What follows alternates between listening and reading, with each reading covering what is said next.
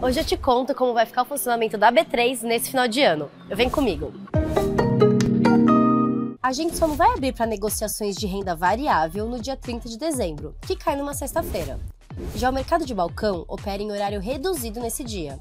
Nos demais dias úteis, o pregão continua abrindo às 10 da manhã e fechando às 5 para 6 da tarde. E como fica o calendário para 2023?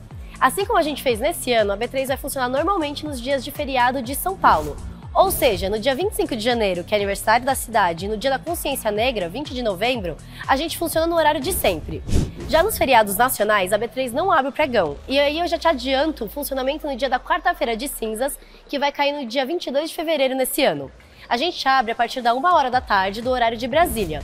Para você ver mais detalhes sobre todo o funcionamento para 2023, é só acessar b3.com.br. Não se esqueça de seguir a gente em todas as redes sociais. Boa noite, bons negócios e até amanhã.